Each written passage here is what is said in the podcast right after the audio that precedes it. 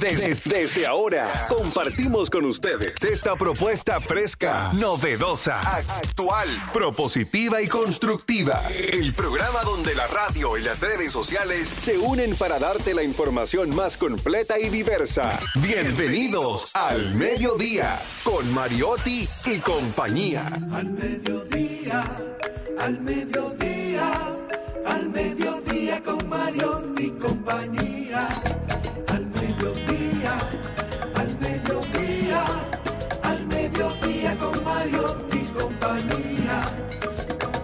Quieres disfrutar de foros alternativos y de twitteros rankeados, este programa es tu amigo. Tu revista meridiana para el talento una vía, para radio y redes variadas y con la canción del día. Al mediodía, al mediodía, al mediodía con Mario y compañía. Al mediodía, al mediodía, al mediodía Si tú quieres disfrutar Hola, hola, hola, hola, aquí estamos. Saludos mediodía, aquí está el staff, el que levanta, construye estos contenidos cada día. Diversidad divertida, información sin sufrición, radio, redes, redes y radio, radio responsable. Nosotros estamos, Matriz 98.5 Rumba FM. Gran Santo Domingo, Distrito Nacional, Provincia Santo Domingo, San Cristóbal, gran parte de San Cristóbal, Villa Altagracia, La Caleta, Boca Chica, Juan Dolio, Guayacanes, La Victoria, San Antonio de Guerra, en fin, Villa Mella, La Sabana del Espíritu. También estamos para todo el Cibao Central, comenzando por la capital del Cibao, Santiago. 101.1 FM, 101.1 FM Premium se llama la emisora. Estamos para la provincia de la Altagracia por Mambo 94.3. Mambo 94.3. Verón, Punta Cana, Bávaro. Ahí, toda esa zona, la zona de Fernando Placeres. Y en vivo pueden vernos, en vivo pueden vernos rumba 985fm.com. Eso es YouTube. Agréguenos, agréguenos, agregue, agréguenos a sus cuentas. Agregue nuestras cuentas a sus cuentas. Entiéndase, Instagram, Facebook, YouTube y TikTok. Estamos en todo el ecosistema digital. El epítome de la alegría llega ahora ante ustedes. Jenny Aquino. Luego del colegio siempre me esperaba él por ese camino largo del amanecer. Ah, entona. Ahí con sus manos blancas hacia barcos de papel. Ah, verdad que ella era, eh, eh, el ella era rondallera. Claro. Ella cantaba en la rondalla de la UAS. Claro. De la UAS, es verdad. Sí. Sí, ahora caigo. Adolescente vuelvo hoy. Esa canción viene precisamente muy buenas tardes porque hoy es el Día Mundial del Bienestar Mental para los adolescentes. Una etapa tan difícil. Ayer, ayer hablábamos con la psicóloga Celinés Madera, hablábamos más o menos de algo vinculado, adolescentes, autodiagnóstico e influencers. Exacto. Siga. Entonces, este se celebra desde el año 2020 por, gracias a la iniciativa de The Hollister Confidence Project, con la finalidad de observar el bienestar mental de los adolescentes. Se fijó la fecha de celebración de este efeméride el 2 de marzo de cada año. O sea, mira, este es un día que comenzó a celebrarse hace dos años y ha tenido una repercusión importante. ¿Por qué?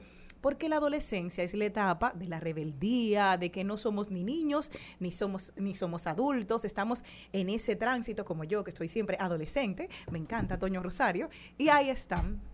Señor Charles III, qué dicha que a usted no le han cerrado, no le han prohibido visitar, la, visitar las mansiones del Imperio Británico.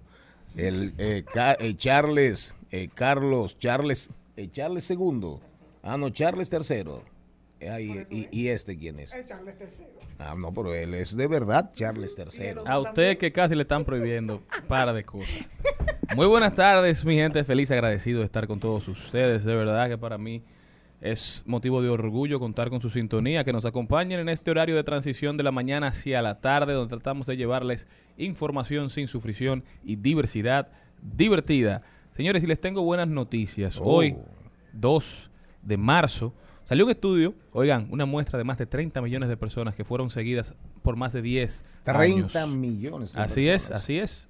Más de 30 millones de, Eso es casi. de personas por eh, 10 años. si se les la- dio seguimiento. Si ¿eh? la metodología es correcta, eso es error cero, prácticamente.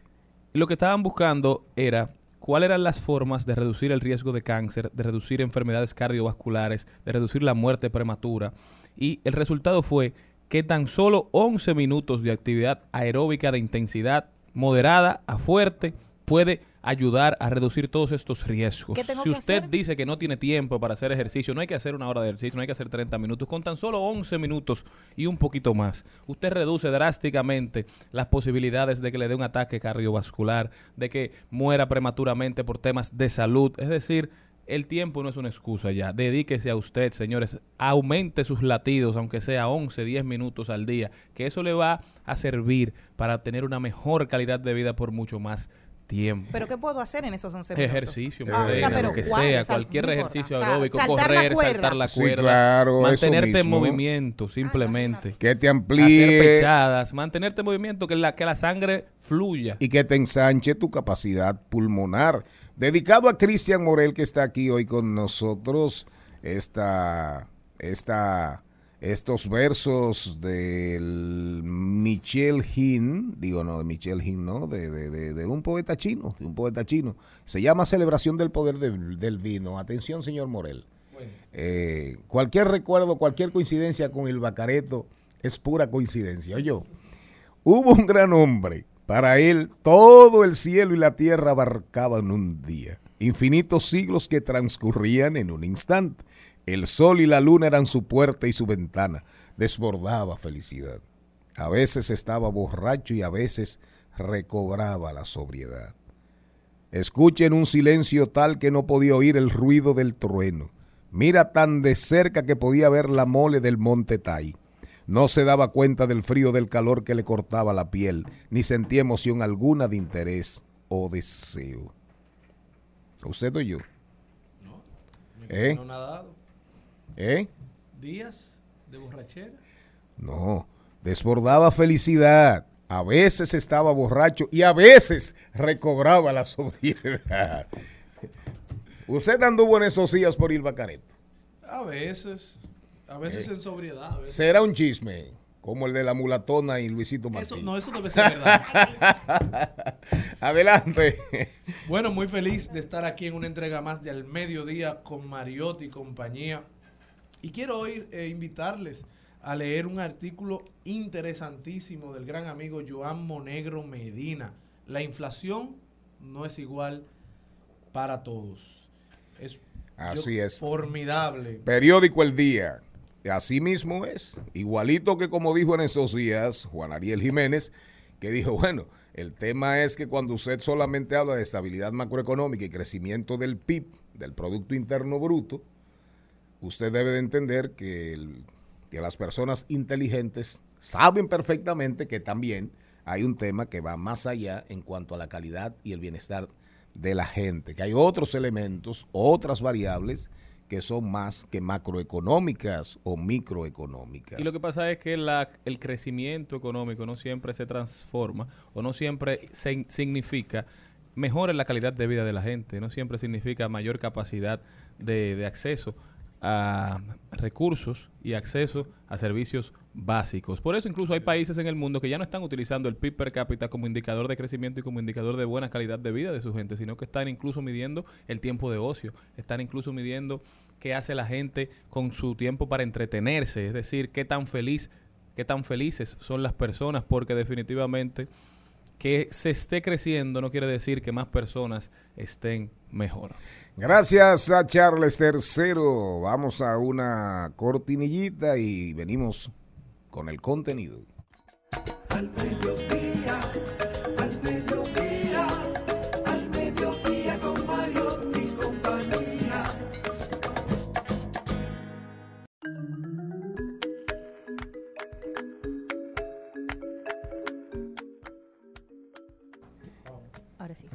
Ay, Dios mío, comentario de Richard Medina. ¿Habrá llegado? La productora no ha venido a este programa.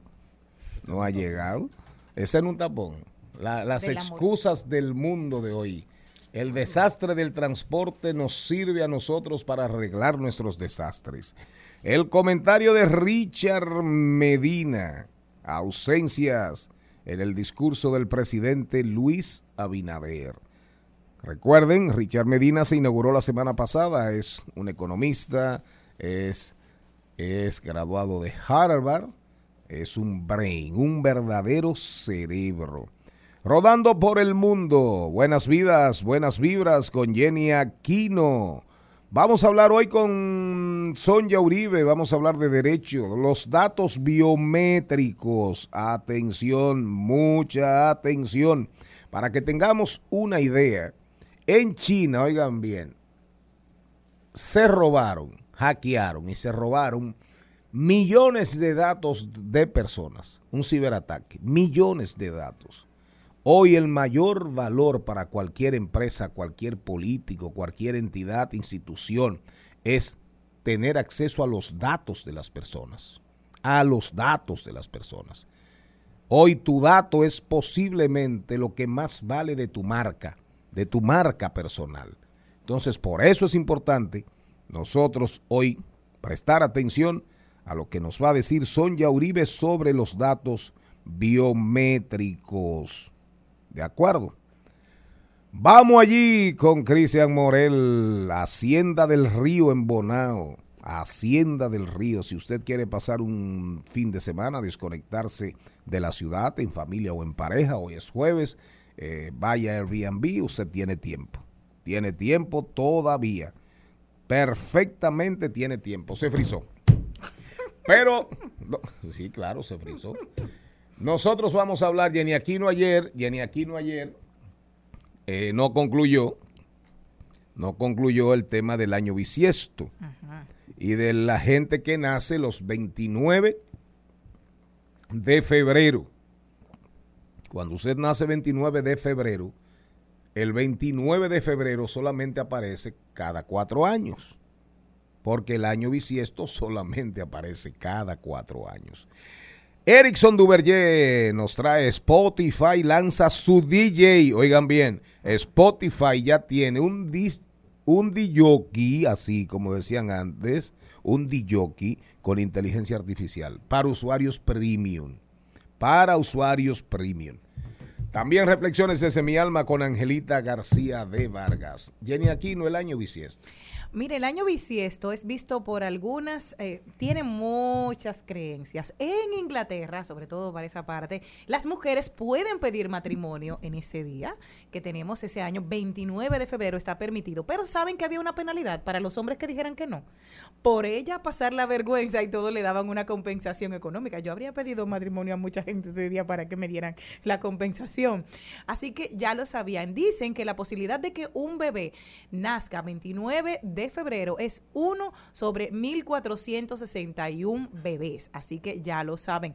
Suelen ser, en Irlanda también se tiene la tradición de que si es un niño que nace un 29 de febrero, se les puede decir que estos vienen con el pan bajo el brazo, que vienen con una suerte más allá de lo común por tener un día muy diferente para cumplir años, que solamente se celebra una vez cada cuatro años. Dicen que para tú poder celebrarlo, lo mejor es a las 12 de la noche del 28 hasta las 5 de la madrugada del día primero, porque en ese lapsus estás, no estás ni en un día ni en el otro. Así que en esa noche es el, horario preciso para tú poder celebrar si cumples año 29 de febrero, aunque las personas lo hacen voluntariamente, los que quieren lo pueden celebrar el 28 y los que quieren lo pueden celebrar el 1 de marzo. Recuerden que los números cuando se comienza, los números del mes no son ordinales y no estamos en Estados Unidos. Se dice 1, 2, 3, 4. Ahí va. También. ¿Y, qué es, ¿Y por qué se produce el año bisiesto? Explique, Porque explique eso, porque hay, una conexión sol- con la Tierra. Claro, claro, claro. La vuelta al sol, recuerden que nosotros teníamos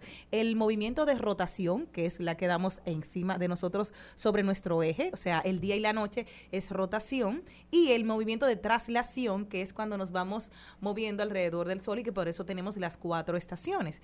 Pues el, el año bisiesto, para que se dé, da 365 días, 2.256. O sea, no el año para completarse da un poquito más de tiempo. Entonces, esos minutos que quedan los vamos sumando cada cuatro años para hacer un día completo y así poder sincronizar el año solar con el año cronológico. Por esto es que se produce de esos minutos de más, se van sumando para poder hacer ese día extra. Aunque hay curiosidades, porque con esto del año bisiesto había países como en Suecia que existió el 30 de febrero, lo sabe. Entre el año 1700 estaba en el calendario juliano al gregoriano, habían y se eliminaron los bisiestos por 40 años al quedar al corriente, había un 30 de febrero y ya eso lo quitaron. Son esos datos interesantes que tenemos acerca de estos días. Así que ya saben, algunas eh, culturas, como en Grecia también, se asociaba a la mala suerte.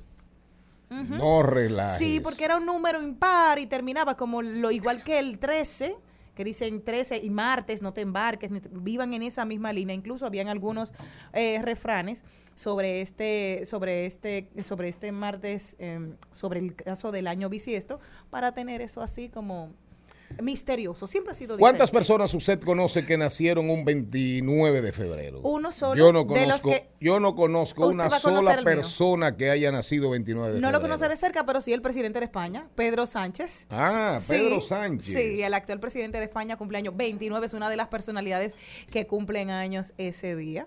Así que eh, raro, pero sí.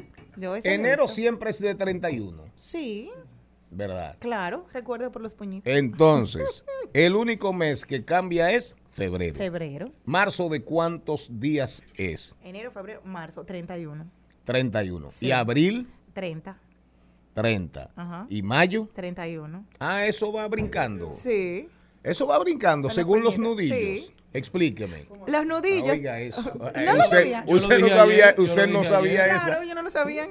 Mira cómo se, co- se- para contar los meses, si tienen 31, utilizas tus nudillos y empiezas 31, el primero, 31, enero, febrero, no tiene, marzo, abril, mayo, junio, julio y agosto. Es decir, la protuberancia de los nudillos Te más dice- la hendidura entre las protuberancias. Te va indicando los meses. Anda, caramba. Mire, yo no me sabía eso. ¿Cómo va a ser? No, como van siete, pero más apretado en un carrito por Pues la sí, Duarte. entonces mira lo grande que tú dices julio termina en 31 y agosto también. Y cuando tú vuelves al conteo, cae precisamente ahí. Septiembre, octubre, noviembre, diciembre y ya.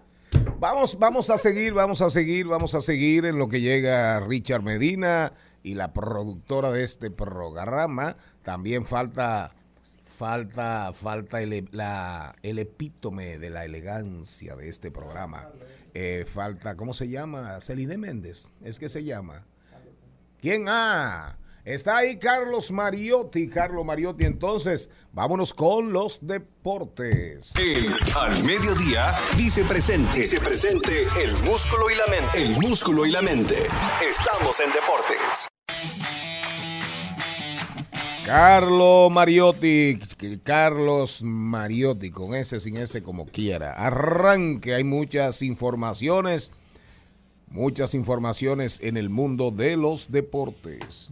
Buenas tardes, buenas tardes a toda la audiencia al mediodía, a todo el equipo. Así mismo es, y arrancamos hablando de la FIFA, ya que la FIFA estará reuniendo este sábado 4 todos los directivos, otra organización deportiva que se une a la tendencia de cambios que ayuden a mejorar la experiencia del fanático, del consumidor en cada una de las áreas del deporte.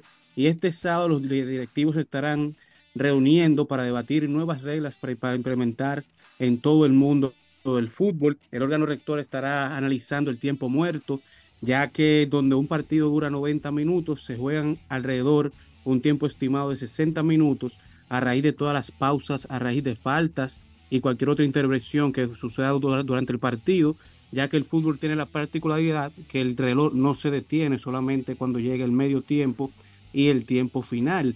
Mientras tanto, todo lo que pasa durante el juego, el reloj sigue corriendo, por lo que se estará proponiendo que el árbitro detenga el reloj en cada parada del juego para que verdaderamente se juegue los 90 minutos durante el partido. De igual manera, otra regla se estará debatiendo será la regla de fuera de juego, ya que se busca modificar esta regla con la intención de beneficiar más al delantero, ya que la idea es que si solo una parte del cuerpo delantero se encuentra en la línea de ya de fuera de juego, por delante de la línea, por delante de los jugadores defensores del otro equipo, no se cobra la posición adelantada, ya que prácticamente están en el mismo lugar y no le da una ventaja real al delantero para atacar. De igual manera, ya nos encontramos cerquita, a menos de una semana de que arranque, bueno, una semana y unos cuantos días de que arranque ya el Clásico Mundial de Béisbol. ya el lunes llegan a, la Florida todos los jugadores del equipo dominicano. Ya tenemos cuatro grupos definidos en el Clásico Mundial. Tenemos el grupo A, en donde se encuentra la Taipei China, se encuentran los Países Bajos, se encuentra Cuba, se encuentra Italia, se encuentra Panamá y estarán jugando desde Taichung. Se encuentra el grupo B que estará jugando Japón, Corea, Australia, China, la República Checa desde Tokio. El grupo C nos estará jugando Estados Unidos, México, Colombia, Canadá y Gran Bretaña desde Phoenix, Arizona. Y el grupo D, el grupo favorito de todos, donde se encuentra Puerto Rico, Venezuela, Israel, Nicaragua y los favoritos a ganar el Clásico Mundial este año, República Dominicana desde Miami. Mientras que un dato interesante es que Japón domina con la mayor cantidad de victorias en la historia del Clásico, con 22 victorias en la cintura, seguidos por Puerto Rico con 20 y República Dominicana con 18 en busca de la 19. República Dominicana tiene también el récord de ser el único equipo en ganar de manera invicta en la historia del Clásico Mundial de Béisbol, con un récord de 8 victorias y 0 derrotas en el 2013, mientras que Estados Unidos, Corea y Cuba están en empate con 15 campeonatos cada uno. Ya el martes 7 inician los entrenamientos, el miércoles eh, viene el primer juego de exhibición contra los Bravos de Atlanta, luego el jueves contra los Minnesota Twins y el viernes la última práctica para arrancar ya el Clásico Mundial el sábado, en donde en la primera ronda nos estaremos midiendo el primer juego contra Venezuela, luego el segundo juego contra Nicaragua, luego Israel y luego Puerto Rico, con las esperanzas de avanzar eventualmente a la próxima ronda. Mientras que algunos datos interesantes de jugadores dominicanos que han estado en el clásico, tenemos que el jugador dominicano con más hits en un partido del clásico es José Reyes, José Reyes es también el jugador con más partidos jugados jugado por República Dominicana, con 19 partidos representando la bandera. El jugador dominicano más longevo son Luis Polonia y Moisés Saló. Ambos jugaron en un clásico mundial con 42 años. Y tenemos que el jugador dominicano más joven en debutar en un clásico fue Leury García con 21 años. Y el lanzador dominicano con más ponches en lo que lleva el clásico mundial de béisbol es Ubaldo Jiménez con 10 ponches en su carrera durante el clásico representando a la República Dominicana. Carlos, una, una pregunta. ¿Qué va a pasar finalmente? He leído, eh, hay mucha preocupación con el tema de Lebron. ¿Qué va a pasar con Lebron James?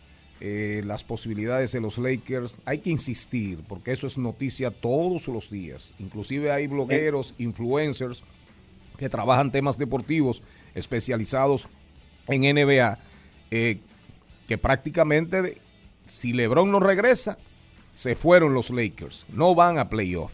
¿Qué tú opinas? Bueno, los Lakers en el día de ayer dieron un ejemplo en el juego que estuvieron sin Anthony Davis y sin LeBron James. Todo ese core nuevo de jugadores jóvenes y atléticos lograron esa victoria frente a Oklahoma.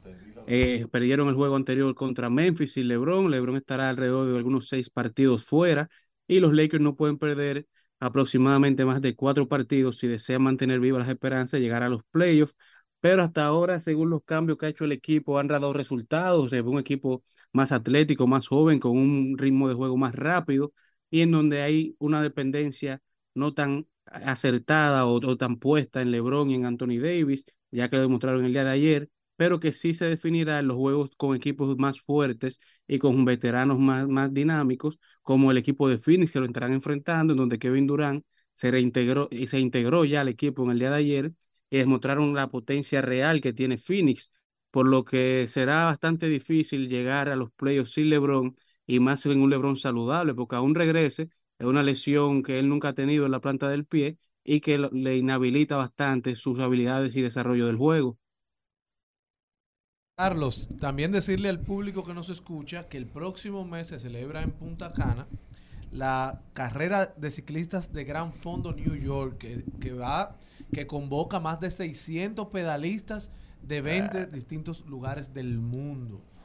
Yo creo que esto es una experiencia formidable para la gente que practique ese deporte y para el público para que pueda disfrutar de, de esa celebración en este país por primera vez que creo que puede ser el inicio de una gran temporada de ciclismo para la República Dominicana. Carlos, una pregunta. Mi ídolo, ¿cuándo entre Stephen Curry a la NBA? Bueno, el equipo estuvo anunciando que ya se espera que para la próxima semana se reintegre con el equipo, pero que todavía no es seguro. Gracias, Carlos. Gracias. Nosotros vamos a dar unas cuantas informaciones antes de irnos al cambio. Después del cambio viene el saludo del John Chulhan dominicano, del Yuval Noat Harari dominicano, Darían Vargas, Big Datista, ateísta, No, no, ateo, no. no, cree en Dios, pero dos equivocó. Dos noticias buenas. Una, la FIFA, la Federación Internacional de Fútbol, ¿de acuerdo? ha decidido apoyar a la República Dominicana y van a hacer una inversión, se anunció antes de ayer, van a hacer una inversión millonaria para un centro de entrenamiento al más alto nivel. ¿En qué parte del país? Eh, esa, esa información tenemos que buscarla, pero es una gran noticia para el fútbol dominicano, para el fútbol dominicano, ojalá la Federación Dominicana de Fútbol y las asociaciones aprovechen esta inversión que este dinero que viene a través de la Federación Internacional, de la FIFA, la Federación de Deportes, la Federación Deportiva más poderosa de la humanidad. ¿De acuerdo? La otra, la otra información interesante, ojalá Félix Novaiciano nos traiga, ese, nos traiga esos detalles mañana, es que la Ley General de Deportes, que ya fue aprobada en la Cámara de Diputados, va al Senado de la República, ojalá Dionisio Soldevila, podamos hablar con Dionisio Soldevila, el editor deportivo del Diario Libre, además compañero, colega, eh, compañero de trabajo aquí en RCC Media. La ley dice que usted en el Comité Olímpico Dominicano puede reelegirse ocho años y no más. Y asimismo para las, los presidentes o las presidentes de las asociaciones deportivas del país que componen las federaciones, usted dos periodos y para afuera. Eso es un gran, eso es un gran logro. Eso es un gran logro. Y me imagino que eso le va a dar mucha tranquilidad a Garibaldi, a Garibaldi Bautista, atención Dionisio, Sol de Vila, porque Garibaldi ya apenas llegó hace tres meses al Comité Olímpico como presidente y ya le tienen el agua hirviendo. El agua hirviendo. Dos de los miembros del Comité Ejecutivo que han sido aspirantes permanentes, ya le tienen el agua hirviendo. De aprobarse esta ley, yo asumo, yo asumo que Garibaldi, Gary Bautista tendrá más tranquilidad y podrá dirigir el Comité Olímpico Dominicano por los senderos, por los caminos que todos queremos para bien del deporte en la República Dominicana. Al mediodía, con Mariotti, con Mariotti y compañía. Seguimos, seguimos, seguimos con Al Mediodía, con Mariotti y compañía. En Al Mediodía, ¡ay! Lo dijo. ¡Ay! Lo dijo. ¡Ay! Lo dijo. ¡Ay! Lo dijo. ¡Ay! Lo dijo. ¡Ay! Lo teatro, dime qué hace si solo como amigos andamos de brazos. ¿Qué hace? Que me compre un vestido y que baile toda la noche conmigo. Adelante. Bueno, y quien lo dijo alto y claro es Landolfi, manager de la merenguera Miriam Cruz, que afirmó que la Asociación de Cronistas de Arte, Acroarte, puso un huevo nominando a la cantante en la categoría de merengue del año con el tema Yo soy la buena. ¿Esto por qué? El empresario artístico indicó que esta canción, Yo soy la buena, de Miriam Cruz, la lanzaron el 10 de enero de este año, por lo cual no fue el merengue más sonado del año 2022. Y eso es el mismo manager de ella. Sí, ¿Y qué persigue? Hacer más famosa la canción, No. me imagino. No, es porque es realista, porque- al- a la canción no tener el desarrollo que puede tener Ajá. un año no va a ser ganadora. Pero eso, claro. pero eso es lo que estoy diciendo, que al final, La tiró el día antes de la de Shakira. al final, algo, algo busca él, acabando con Acroart. Ujú, que es un error. Con razón, error. Con razón, eh, con razón. Pero ponme, una, pon- ponme un poquito ahí de la canción antes de que venga John Chulhan. que como si fuera una actriz todo el libreto me aprendí y así lo supe confundir por sus ojos me metí cuando sabes muy bien que no es así porque en esta novela en vez de ser la mala Verifiquen las fechas. La canción es de enero, el Dijo estreno. él, dijo él, dijo él. Dijo él. Sí, y, y- y usted no investigó. Entonces usted se, usted se lleva de lo que dice el otro. de lo lo que dice el una, manager. una periodista de lo como que usted. dice el manager. ¿Eh? Y dueño de ella. Y dueño. Ah, eh, son pareja. Claro. Ah, no sabía. Yo tengo un ahí lo dijo también, señor. No, no, pero déjeme, pero espérese, pero espérese. Pero espérese. Usted llega tarde y viene a interrumpir aquí una dinámica. Sí, es verdad, usted tiene razón. Diga. Dele, Darían, que lo quiero. Bueno, no voy a decir nada porque está bien. La cantidad de turistas que vinieron al país en febrero solo se compara con las veces que Mozart le ha tirado a Alexandra para que por favor vuelva con ella. Kelly Acosta. Eso nada más y nada menos para que ustedes tengan una idea Ese a nivel de datos. Alessandra y Dalisa en tres días han generado 3.8 millones de comentarios. Ya ustedes pueden ver si No, este país va bien. no relaje. Si va bien el país. ¿Y qué dijo Kaylin? ¿Qué dijo Kaylin Acosta? Kaylin dijo que, que Kaylin dijo, la cantidad de turistas que vinieron al país en febrero solo se compara con las veces que Mozart le ha tirado a Alessandra para que por favor vuelva con ella. Pero mire, eh, para- explique quién es Kaylin Acosta. Kaylin Acosta. Arroba, arroba Sí. es un tuitero muy, Muy, muy, famoso, le dicen el líder. muy el suspicaz. jefe Usted del partido. prepararle un programa. Muy- el jefe del partido, Claro. el jefe del partido terraplanista del país. Tenemos que traer a Kaylin aquí. Por favor, encárguese usted. Kaylin Acosta. Tenemos que traer a Kaylin aquí. Kaylin, diga la dirección Amigo de, de Kaylin. Chanel. Sí, diga la dirección de Kaylin. arroba Kaylin Acosta. Kaylin es súper sarcástico Sí, sí, sí. y súper creativo. Genial, y, genial, y sí, y sale, y sale, y, no, no, no, no, no, y cáustico, es corrosivo. Y pero- corrosivo. del Vilanfranco. Kaylin, eso es ácido. No, no, pero, señor Mariotti, que mi pareja escuche una canción que anteriormente le haya dedicado a algún enamorado, para mí ya eso cuenta como una infidelidad. Yo me merezco más respeto. Eso es Acosta. Pero miren, realmente en la información de ahorita, él ahí lo dijo que tiene que ver con Landolfi.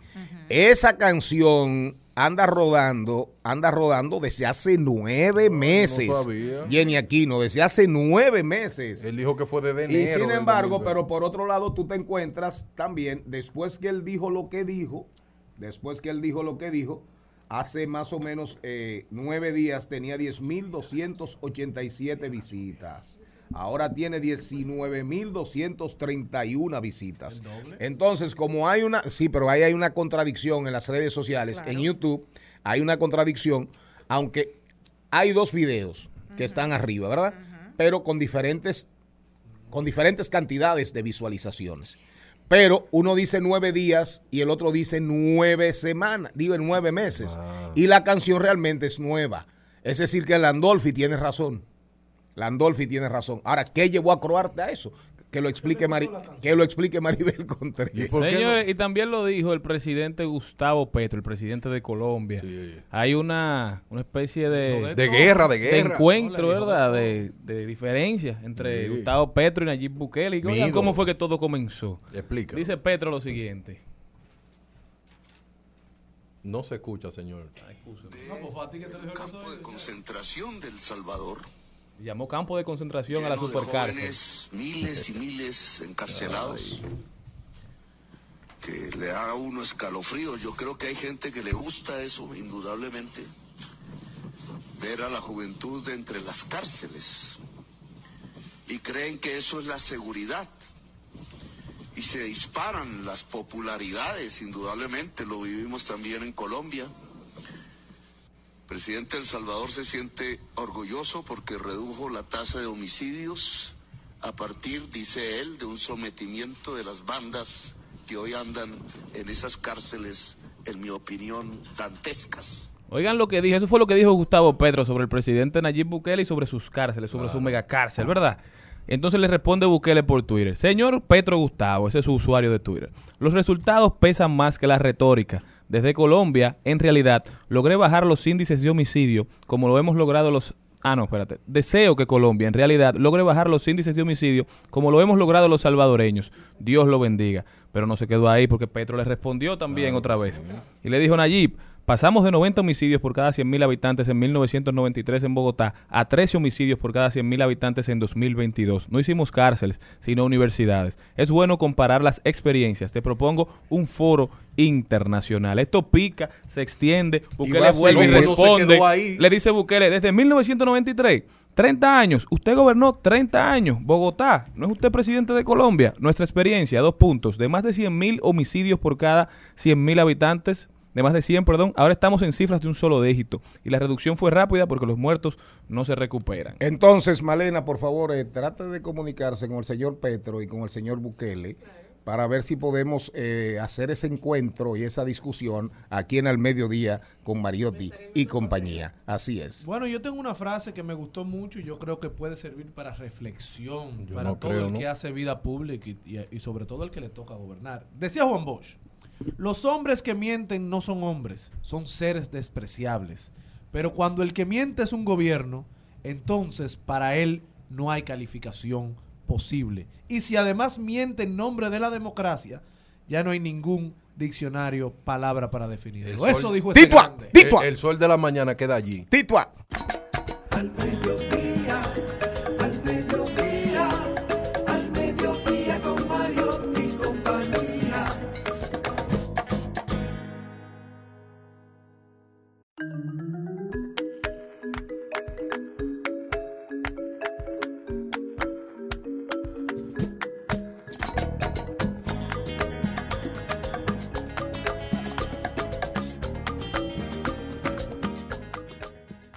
Richard Medina, economista, egresado de Harvard, colaborador estrella de este programa. Vamos a escuchar a Richard. Richard va a hablar de las ausencias, de las ausencias en el discurso del presidente, sin siempre haciendo la salvedad que este programa es diversidad divertida, información sin supresión, pero no puede estar al margen de lo que pasa en la nación.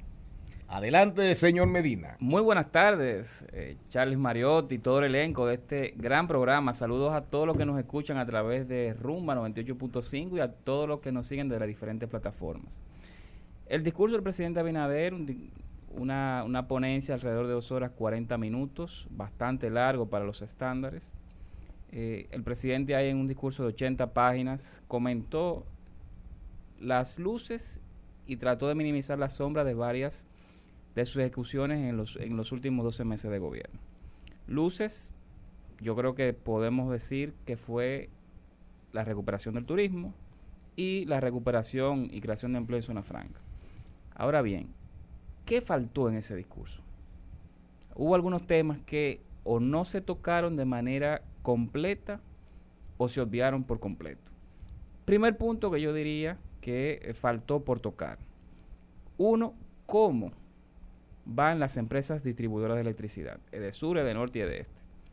Cuando vemos los datos que publica el Ministerio de Energía y Minas, como siempre se ha publicado mensualmente, al menos están hasta noviembre del año pasado, no incluye diciembre, las pérdidas eléctricas están en 33%. ¿Qué son pérdidas eléctricas? Es toda la energía que las tres empresas distribuidoras compran a los generadores y dan a sus usuarios. Sin embargo, ¿cuál o qué cantidad de esa, de, de esa energía que dan a sus usuarios están facturando? La que no facturan es pérdida. Y ahora mismo hay 33% aproximadamente de electricidad que las EDES compran y dan a sus usuarios, pero no facturan. Imagínense ustedes lo que es un negocio que no esté facturando un tercio de aquello que vende. Pues entonces ese negocio tiene serios problemas. Y es lo que precisamente sucede con las EDES. En 2019 las pérdidas eléctricas eran 27%, muy altas, pero evidenciaban una tendencia a la baja. Todos los años bajaban entre un punto y un punto y medio por ciento. Ahora estamos al revés, estamos subiendo un poquito. Yo creo que es algo que hay que prestar atención. ¿Por qué prestar atención? Simplemente por ese aumento de pérdidas del 27% que teníamos en 2019 al 33% que tenemos en 2022. El Estado dominicano, el gobierno dominicano está subsidiando, está pagando esa diferencia a las sedes por alrededor de entre 250 y 300 millones de dólares. Solamente por ese aumento, no por las pérdidas totales. Si a eso le ponemos que la gestión de las sedes está viendo un índice de cobranza que cae, ¿qué es el índice de cobranza? Es de toda la energía que yo facturo, que ya dije que no facturo un 33%, pero de la que sí facturo, que es un 67%, solamente estoy cobrando el 91%. Dejo de cobrar un 9%. En 2019 el índice de cobranza no era 91%, era más alto, era 96%. Por lo tanto, sigo perdiendo dinero dejando de cobrar dinero que debo cobrar. ¿Cuál es el resultado de esto? Que por la gestión que tiene la sede con altas pérdidas y baja cobranza, unido, y eso hay que reconocerlo, al aumento de los combustibles de generación como el gas natural, el carbón y el fuel oil, pues entonces las sedes tienen un déficit financiero de alrededor de 1.500 a 1.600 millones de dólares estimado para el cierre de 2022. Es mucho dinero. Pensemos que el metro, un metro del tamaño del que está en la Kennedy, podría salir ahora mismo por 800 millones de dólares. Es decir, que solamente cubriendo el déficit financiero de las sedes, podríamos estar en capacidad de hacer casi dos metros de la longitud que tiene el que está ahora mismo en la Kennedy. Eso es por un lado. Otra ausencia, que creo que, que es importante, es la relacionada al mercado de trabajo. A pesar de que se dice, con cierta eh, lógica, de que se han recuperado 300 mil, 400 mil empleos, la base de comparación hay que verla en perspectiva.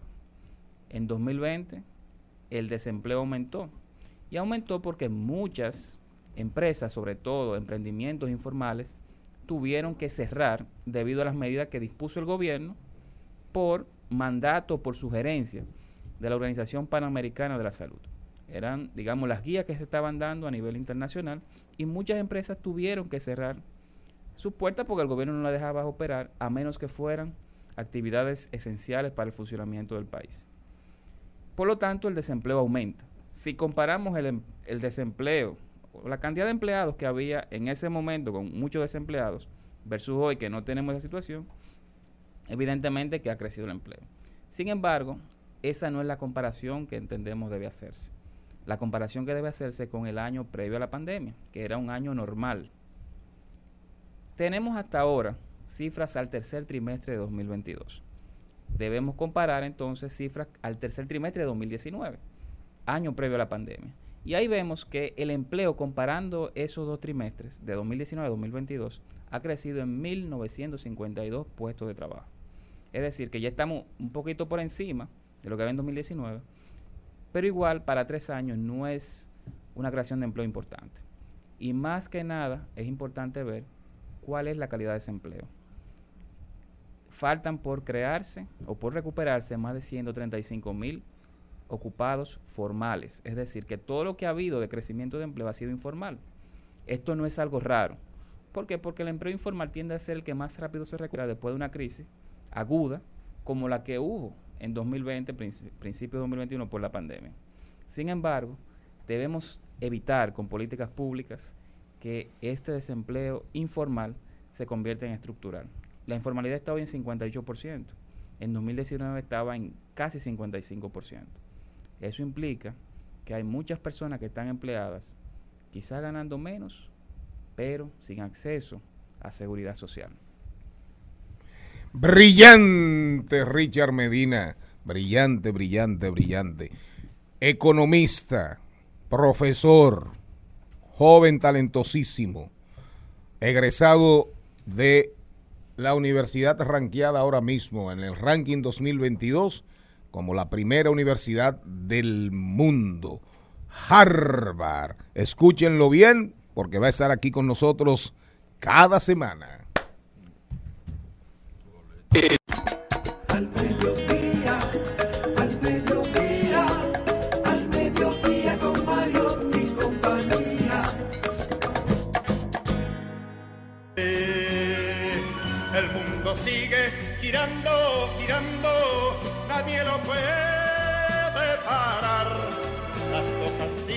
Cambiando, cambiando y al final no será igual. Vamos a rodar por el mundo. Recuerden, recuerden, atención. Esto es diversidad, divertida información sin sufrición, pero este programa no puede estar ajeno a lo que pasa en la nación, ¿verdad? Y ahora nos vamos para la nación universal. ¿Cuál es la nación universal? El mundo. El mundo, el universo, donde no hay olores, el vacío, ¿verdad? Pero el universo está lleno de gente. Así es, ¿verdad? ¿Para dónde se va usted? Me voy para una tierra que me sé el himno, Nasha Trousha, Bliska, Romy, Dibu, ¿Cuál es ese? Biu. Ese es el himno nacional para que sepan. ¿Pero de dónde? Eslovaquia. ¿Pero de dónde? Eslovaquia. Eslovaquia. Yo viví con una eslovaca y ella me enseñó el himno de allá, o sea que eso ayudó muchísimo. ¿Y eran pareja? Yo, tam- yo No, era mi compañera. Sí, yo Ah, conocí a ¿qui- Petru también, su novio. Petru también estaba allá. ¿También? Su novio, sí. Ah. Sí. Sí. No. Me voy a Eslovaquia y es que el antiguo satélite soviético ha sido que ha sido miembro de la OTAN desde el 2004, pero la realidad de pertenecer a la alianza militar más grande del mundo realmente surgió después de la invasión rusa a Ucrania hace un año. El pequeño país centroeuropeo acoge actualmente a miles de soldados de la OTAN mientras la aviación aliada patrulla sus cielos, lo que ha permitido al gobierno eslovaco sopesar la idea de ceder a la vecina Ucrania sus inactivos aviones de caza MiG.29 si al final acuerda entregar a Kiev sus aviones de combate y se convertiría en la primera nación de la OTAN en hacerlo. Bueno, yo me voy para China, donde... ¿Y qué? le- Para China. le ha También, o sea, Estados andamos Unidos. por ahí. Por ahí es que andamos, Claro. por ahí anda el mundo también. Sí. En el chisme. Todos recordamos que ayer el FBI dijo que el virus del COVID había salido en una falla. Sí, lo, lo- lo dijo el FBI. Bueno, la portavoz del Ministerio de Exteriores chino, Mao Ning, reiteró que es extremadamente improbable y que Estados Unidos carece de credibilidad ante el origen del COVID. Dice que no tiene cre- credibilidad después que el FBI, como bien dije su director, dijera que el, que el virus del COVID había salido del laboratorio. Definitivamente la guerra caliente entre China y Estados Unidos se va a poner más caliente. Y hay muchas opiniones encontradas porque al final se, hay agencias estadounidenses que dicen que el virus salió del mercado porque algunos ciudadanos estaban comiendo alimentos, animales que Sí, no debían pero- comerse, pero también ya van más de tres instituciones norteamericanas de investigación que dicen que puede ser que el virus haya salido de un laboratorio. Pero oigan cómo ponen el encabezado, porque todo tiene que ver mucho con el encuadre. Concluimos con baja seguridad que el virus salió de un laboratorio. Entonces, ¿cómo usted concluye con baja seguridad? Eso es lo que no entiendo. Y lo hace público entonces. La guerra comunicacional entre las dos potencias que se están disputando la supremacía universal, punto. Y eso va a seguir y va a escalar. Esta ¿Para no- dónde se va usted? Para Rusia. Esta También. noticia Ah, no, no, le gusta me al señor ustedes. Mariotti Paz, ni al señor Mariotti Tapia le gusta esta noticia. El oligarca Olev advirtió que Rusia se quedará sin dinero en el 2024 y dice, por favor, terminen la guerra. Sigan Ese, ustedes, eh, ese- sigan ustedes ese, guerra. ese oligarca, mire, ese oligarca está más perdido que el hijo No. de Limber. Rusia, oiga bien, oiga bien. Lo que pasa es que usted, con su increíblemente un hombre, un hombre de sus ideas, de su brillantez, de un hombre estupendamente inteligente. Siga, ¿verdad? siga, muchas gracias. Formidablemente Siga, siga, muchas gracias. ¿Cómo puede, cómo, sí, cómo puede ser tan conservador, tan recalcitrante? Usted dijo que esa tan- guerra se terminaba en dos o tres bueno, meses. perfecto, pero perfecto. Lo que yo, lo- ese. Lo, que yo sí estoy clarísimo es que a Rusia le ha ido muy bien Sí, en muy términos bien, sí, financieros. también muy bien. Lo que pasa es que usted, usted, usted Coman es McDonald's ni McDonald's pueden comer excesivamente pro norteamericano. Usted no, eh, usted tiene visa Yo tengo visa. y europea. Todavía. Al mediodía,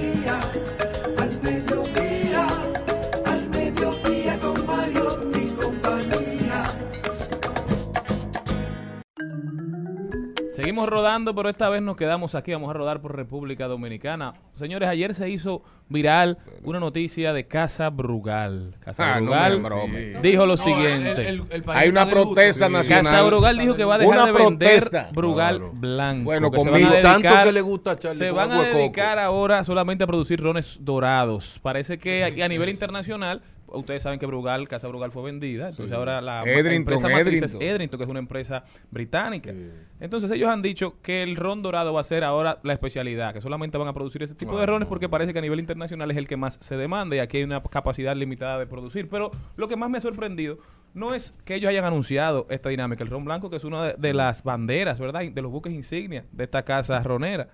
Es la respuesta de la gente en las redes. Darían, ¿cuánta ha sido la negatividad de los comentarios? 89%. Pero ¿sabes lo que me ha sorprendido? Porque es que yo no sabía que ron blanco lo utilizan mucha gente que hacen bizcocho, Claro. que Sí, hacen para dulce. todo. Eso solamente no es para que la Y gente que hacen licores, que hacen licores. licores. Claro. Me di- dice un señor, se- la cócteles. gente de jugo rica deben de estar nerviosos porque la mejor combinación es un jugo de naranja con eso. No, la mejor Y el Papi combinación Don es un CB no con eso. Sí, sí, con No limón. se olviden de que hay que echarle de, también. De Eso. romo, de romo aquí sabe usted. Yo sí.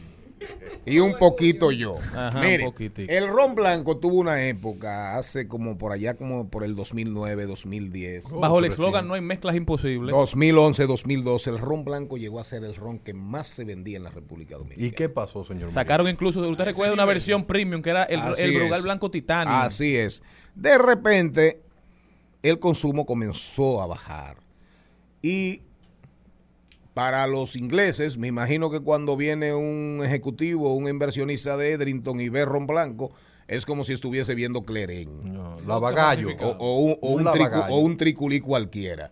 En la mentalidad de esos ingleses, eso no existe. Entonces, el Brugal hace tiempo que viene eh, bajando, yéndose más a rones dorados en su portafolio.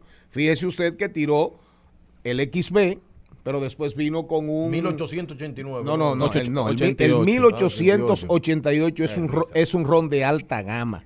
Es el mejor ron de la República Dominicana, sin dudas, y uno de los mejores rones del mundo. El 88. Sí, el 1888. Pero han sin seguido dudas. sacando variaciones como el doble reserva Eh, ahora. Exacto, el doble reserva, el XB que ha El sido- caballo. El Y XB. el, el- el insignia, el extraviejo. ¿verdad? Así es. El, el- no, no, y el carta dorada.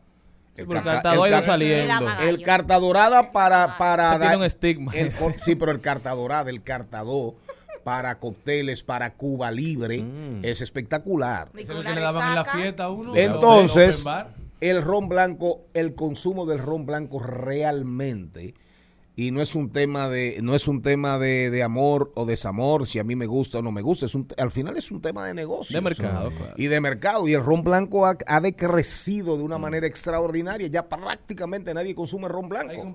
Entonces, Augusto Ramírez, Augusto Ramírez, bien hecho, bien hecho. Señor Mariotti, pero Oh, ¿cuál es ¿cómo su, bien su- hecho? Bien hecho. la combinación que más le gustaba a usted de Yo, lo- yo los bebía todos. El ron blanco me encantaba hasta pico de botella.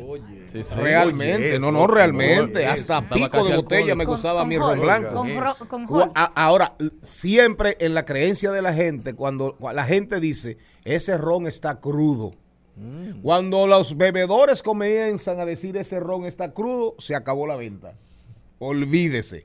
Pero es falso, el ron, no, el, fo- el ron nunca sale crudo. Lo que pasa es que llega un momento que la gente está tan harta ya del mismo sabor en la boca, del mismo sabor en la boca, que entonces comienza a decir el plata dorada está crudo. Bueno, don Charlie. el bermúdez tal cosa está crudo. Hubo, una- hubo un momento don- donde hubo una transición de Barceló a Brugal. Claro, que estaba más momento donde dulce. la gente solo bebía Eso el ha sido cíclico. El gran líder del ron dominicano después de Trujillo, de la muerte de Trujillo, era Bermúdez. El gran líder. Hasta que vino la conguita de Barceló y vino ese Barceló de la época de Checheo Rivera, de los muchachos de, Los de Don. Miguel Barceló, que en paz descanse. Y volvió en- entonces, ahí entró Pero, Brugal con. José Darío Arias, con eh, Franklin Baez Brugal y con don Jorge Arseno Brugal, porque Brugal llegó a estar quebrada Pero prácticamente. increíble, increíblemente Claro. peleaban entre rones siempre. y casas roneras, Siboney, Barceló.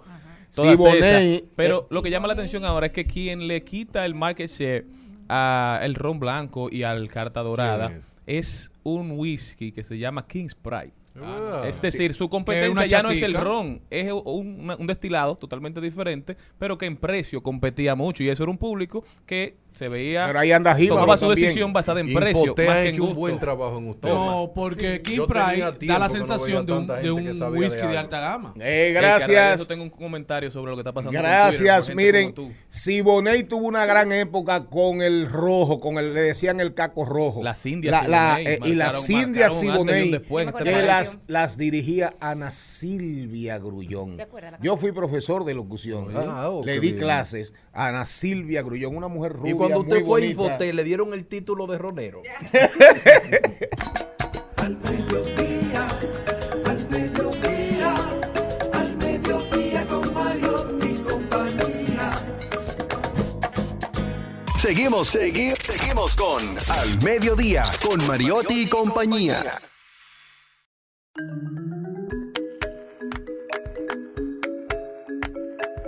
Bien, Aquí estamos. Ahora vamos a conversar, vamos a conversar. Señores, brillante Richard Medina, ¿eh? Así es. Brillante. Un egresado de Harvard. De- Ajá. ¿Eh? Y no de Harvard. ¿De dónde? De Harvard. De Harvard. Así es. Eh, brillante, brillante. La verdad que este programa, la calidad de los colaboradores cada día es mejor. Pero ahora vamos a hablar, vamos a hablar, vamos a hablar que puede, puede ser una colaboradora eh, después de mayo. Abril, mayo, junio, julio. Abril Arias. Abril Arias es psicóloga clínica y terapeuta de familia, pero además Llegó Abril. Arias, ¿verdad? Es abogada.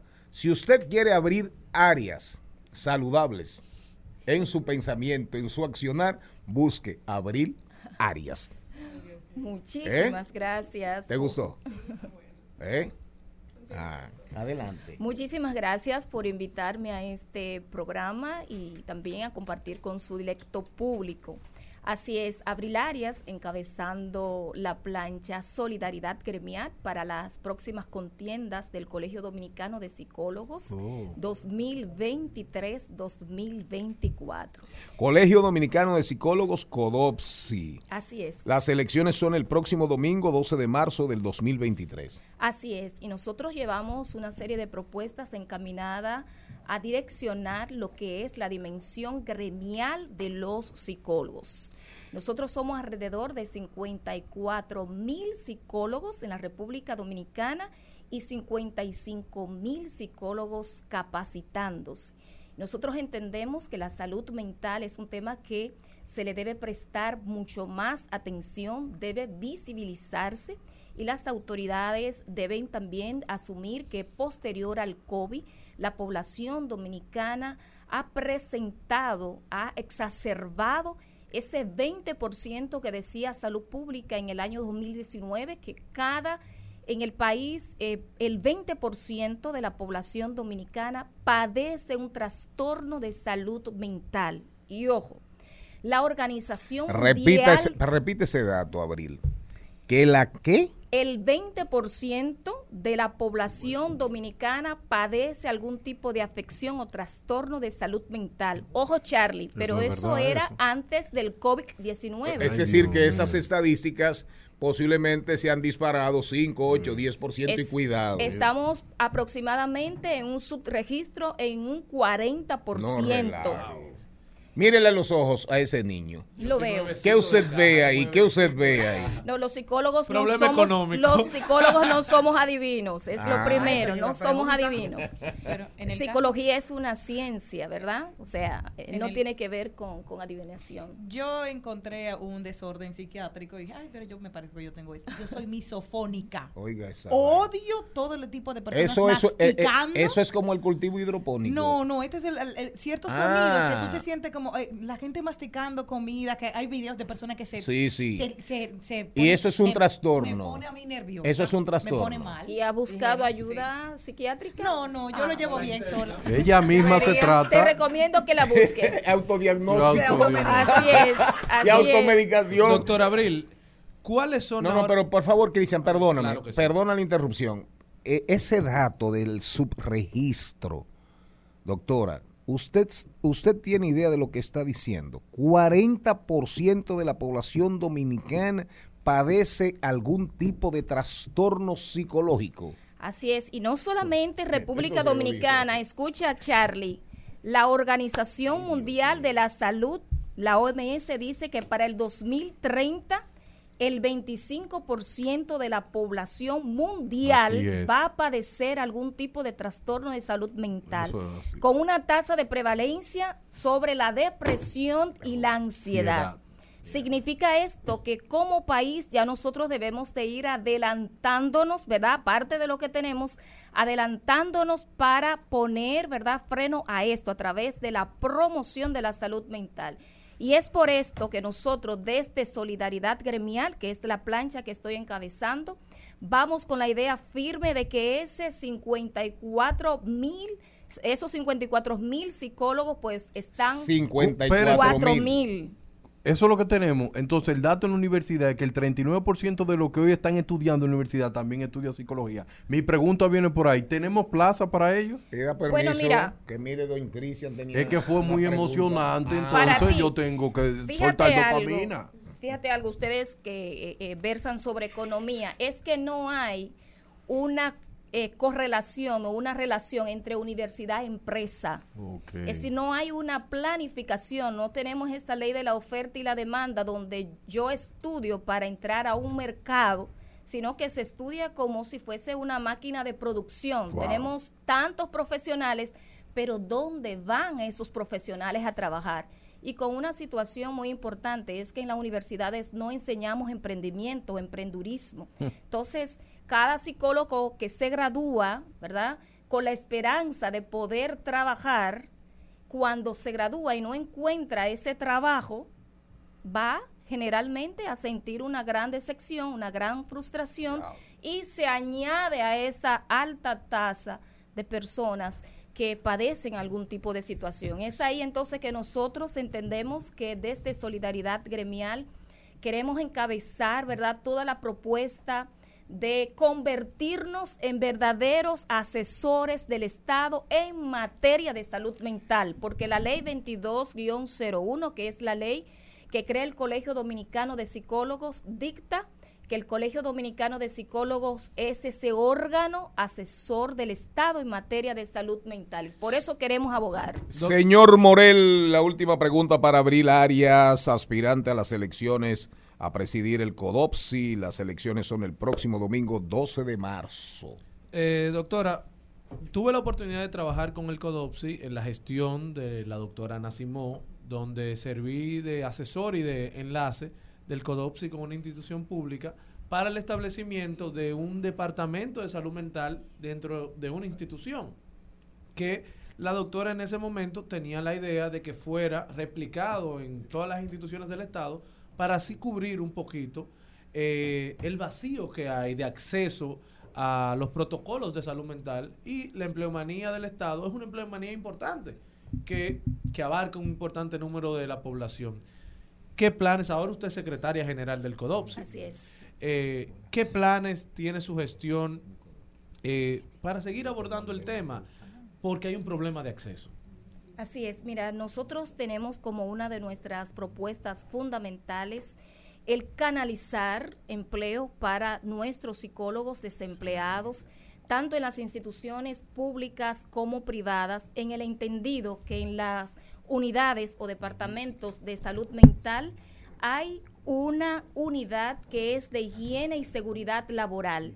Y desde ahí nosotros entendemos que podemos colocar un psicólogo para que trabaje el tema de la promoción y la prevención de la salud mental de esos empleados, porque dicho sea de paso, hay estudios que dictan que se pierde un billón de dólares anual, las organizaciones pierden un billón de dólares anual por temas de salud mental de los empleados. Es decir, nosotros no estamos viendo la magnitud, lo que significa la salud mental para la economía. No se le ha prestado la debida atención y no solamente desde esta gestión de gobierno, sino desde todos los gobiernos anteriores que hemos tenido. Abril, muchas felicidades anticipadas, eh, congratulaciones, abrazos, ¿verdad? Besos.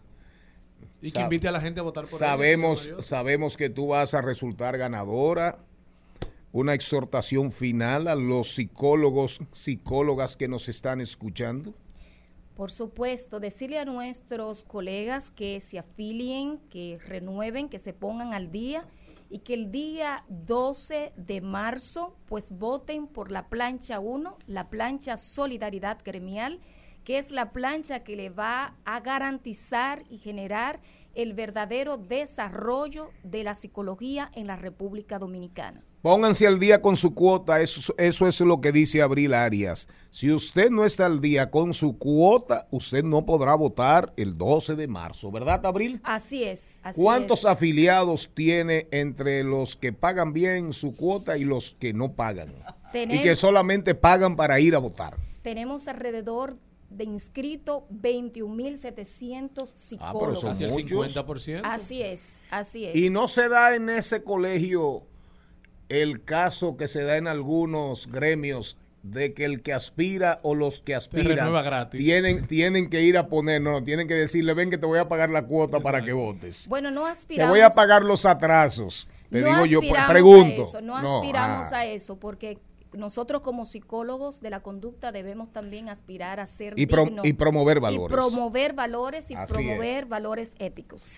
Abril Arias, psicóloga clínica, terapeuta de familia y abogada, candidata para las próximas elecciones del Colegio Dominicano de Psicólogos, CODOPSI. Vamos a permitir que Celine Méndez, Celine Méndez, después de esta musiquita, el epítome de la elegancia de este programa, se dirija a la audiencia. Al mediodía, al mediodía, al mediodía con Mario y compañía.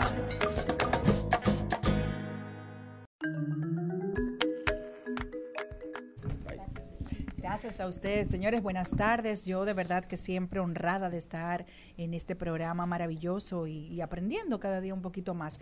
Quiero eh, felicitar porque las cosas positivas siempre hay que decirlas y hay un grupo de artistas importantes y queridos por todos nosotros y por este público maravilloso donde está Sergio Vargas, también nuestra queridísima Miriam Cruz, Handy Ventura, Fefita La Grande, Cristian Alexis que tuvieron la oportunidad de participar el, pro- el pasado 27 de febrero en un homenaje que se rindió a la patria. El Instituto Duartiano hizo un gran evento en el Teatro Nacional y de verdad que estas iniciativas tenemos que aplaudirlas. Qué bueno y qué bueno también por nuestro merengue. Felicidades para todos ellos. El espectáculo fue producido por nuestro querido amigo Chiqui Haddad.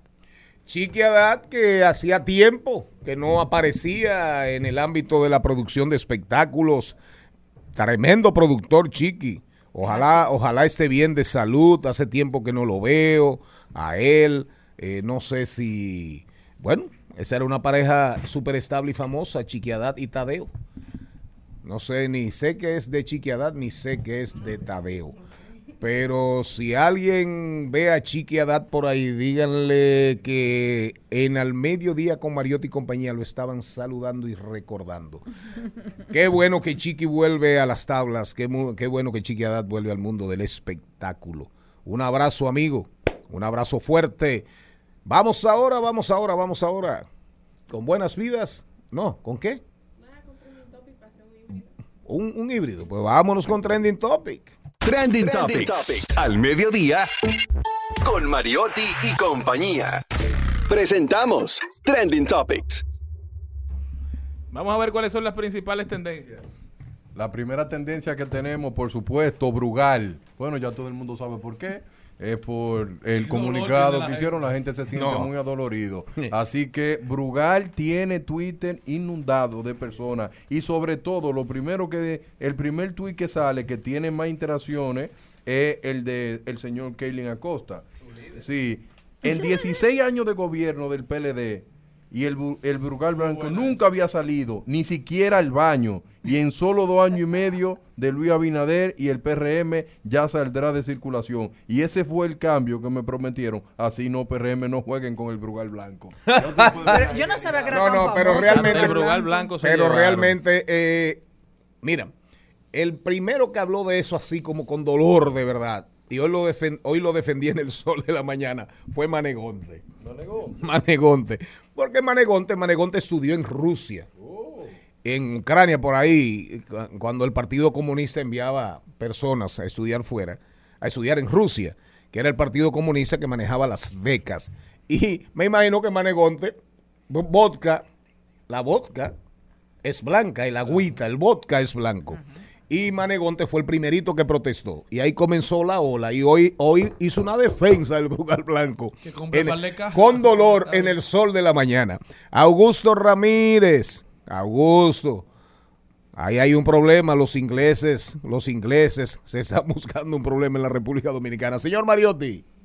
También sigue siendo tendencia lo que está pasando entre Gustavo Petro y Nayib Bukele, todo el mundo hablando de eso, muchas opiniones encontradas, hay quienes dicen que hay que respetar los derechos humanos, ¿verdad? Una, los delincuentes, y hay personas que dicen que no, que los derechos que tienen que respetarse son los de los ciudadanos de bien, un fuerte debate en las redes sociales, por favor, díganos su opinión en nuestras redes sociales, al mediodía radio en todas las redes. Bueno, también es tendencia Haití, es porque la ONU anunció el nombramiento de la ex canciller ecuatoriana Marisabel Salvador como su nueva enviada para Haití en, sus- en sustitución de la estadounidense Helen La Lime. De la estadounidense. Abra la boca, vocalice, por favor. Estadounidense. Ah, sí, gracias. Este programa da para todo. Hasta para sopita. Bueno, también es tendencia nuestro querido Julio Zavala.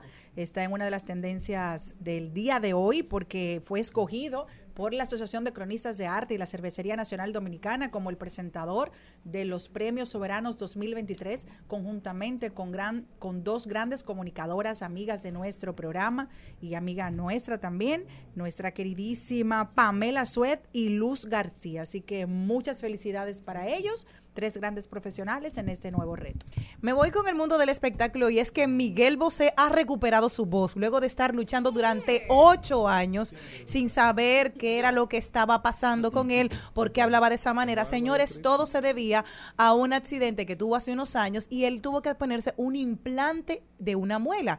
Esta le provocó un serio, una seria infección en toda la cara, en toda la mandíbula y ahí le afectó las cuerdas vocales. Finalmente, él dijo que fue a varios países a buscarlo hasta que finalmente dieron, le dijeron, esta muela es y comenzó a recuperar su voz. Dijo que tiene todas Eh, las ansias, que bueno. está con un foniatra trabajando día a día y que va a volver a grabar, que va a volver a cantar y que él va a volver a estar como siempre, Pero amante bandido. También es tendencia la misma red social, Twitter. En Estados Unidos se está conversando mucho sobre si las personas deben o no abandonar Twitter a raíz de lo que está haciendo Elon Musk, que está logrando que vuelvan muchas personas que no respetan el espacio, que se ha denominado como una especie de, de foro público. Lo que la gente no termina de entender es que Twitter no es un foro público, que Twitter es una empresa privada.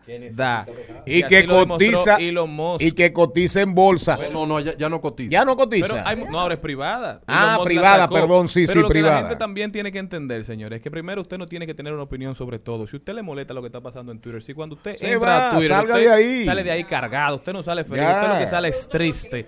Salga Claro. de Twitter. Yo no tengo. Usted no tiene que tener una opinión sobre todo, sobre todos los temas que se hacen tendencia. Eso no es cierto. Mejor organícese, tenga opiniones sobre las cosas que de verdad importan en su vida. Porque oigan lo que pasa con Twitter. Usted quizás cree que Twitter, todo el mundo está en Twitter y no es así. Ay, no hay nada se que no. dice, incluso, Es se la más pequeña. estadísticas han Es la demostrado más pequeña. aquí en República Dominicana 300 mil y pico de de cuentas. 10% de todos los teléfonos inteligentes tiene instalado Twitter. Es No, la no, red de menor no, instalación. Mucho menos. Menos no del 10%. Creo, eh, no, eh, sí, si acaso eso anda entre un 6 y 7%. Pero de ese tema es, 10%, señor Mariotti, que uno es la consecuencia de las 20 o 15 personas con las que convive. Ahí voy. Entonces, como donde uno convive, todo el mundo se expresa por ahí y todo lo que es noticia es por ahí, uno cree que lo que pasa ahí acaba con Pero eso es lo que la gente cree. Por eso es que le digo que usted no tiene, o sea, uno no tiene que tener una opinión sobre todos los temas que están en la palestra, porque al final eso es lo que hace que uno se contamine, esté opinando sin saber, sin base, por lo general no aportando nada a la, constru- a la conversación. De ese 10% que está en Twitter, el 1% es que crea casi todos los tweets. Por ejemplo, usted Así analiza la es. cuenta de Eric Santi, como estábamos haciendo Darían Vargas y yo. Eh, Eric eh. Santi tiene 170 mil tweets. Ha, tu- ha tuiteado 170 mil veces. O sea, él ha tenido 170 mil opiniones de, cualquier cosas tema. diferentes. Señores, la gente normal no puede tener más de 10 opiniones fuertes sobre ningún tema porque el cerebro no da para tanto. Elvis Lanfranco. En su Julio we- Curi tiene Julio- 15 mil tweets. De Yanira Gómez tiene 105 mil tweets. Que Chanel Mateo Rosa tiene escribiendo. 72 mil tweets. pero tú solo aprendió todo lo números. Entonces, señores, al final tú tienes que analizar quiénes son que están creando la conversación. Pero sobre la repítame cual esas girando. estadísticas. Santiago Matías tiene 45 mil tweets. Repítame esas estadísticas. Oye, Euric Santi tiene más de 170 mil tweets. Julio Curi tiene más de 15 mil tweets. Santiago Matías, más de 45 mil tweets. Luisín Mejía, nuestro queridísimo Luisín, tiene más de 17 mil tweets. Deyanira Gómez tiene más de 105 mil tweets. Y Chanel Mateo Rosa tiene más de 72 mil tweets. Es decir, es un grupo de personas, muchos para bien, ¿Viven otros para no tan bien, que son los que se mantienen tuiteando sobre los temas, sobre las conversaciones. Entonces ellos quizás hacen la diligencia y lo que postean tiene sentido, porque muchas de esas personas que yo mencioné, como Chanel, como Julio, Crean como Luisín, tráfico. como, como Deyanira, agregan valor a la conversación. Pero hay mucha gente que lo que se pasa el día es leyendo, contaminándose, perdiendo el tiempo. Y opinando, opinando. Pero miren, también es tendencia rápidamente, también es tendencia. Recuerden, recuerden antes de eh, Buenas Vidas, Buenas Vibras, vamos a hablar de, de- vamos a hablar de derecho con Sonia Uribe sobre el tema de los datos biométricos. Y vamos a hablar hoy con Erickson Duverger sobre, oigan bien, eh, atención a Erickson Duverger. Vamos a hablar sobre Spotify lanza su DJ, su disc jockey, ¿eh? con inteligencia artificial para usuarios premium. Oigan la última tendencia. Diario Libre, Vox, la palabra Vox. Diario Libre abre una encuesta. La pregunta, funcionarios, el ranking de funcionarios. Que a propósito de ranking, el martes venimos con, anúncielo ahí. ARS.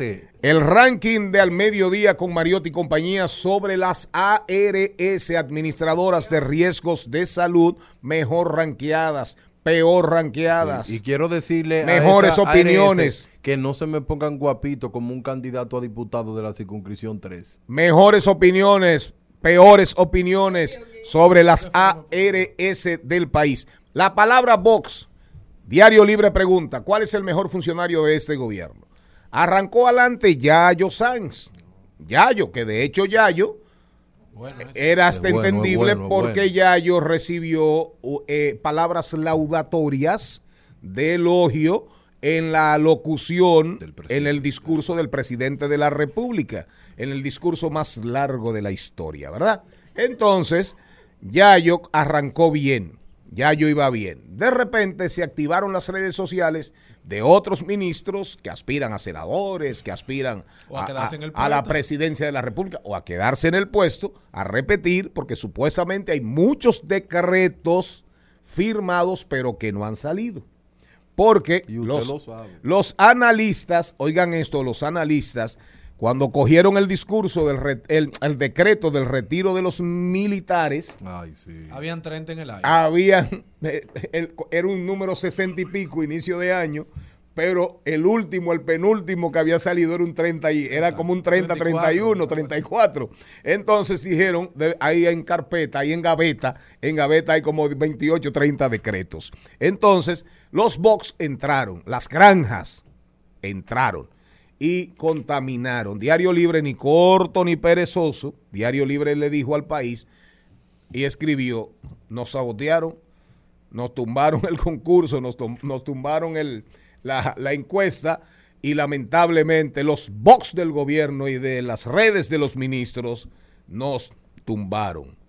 Qué pena, qué pena. Casi un Pero de destacar un millón cuatrocientos cincuenta y ocho mil por ahí que anda el voto. Pero Pero explicar de una forma pasada. técnica para que la gente pueda Sí, entender. silencio, esto, por mire, favor. eh, de una forma rápida.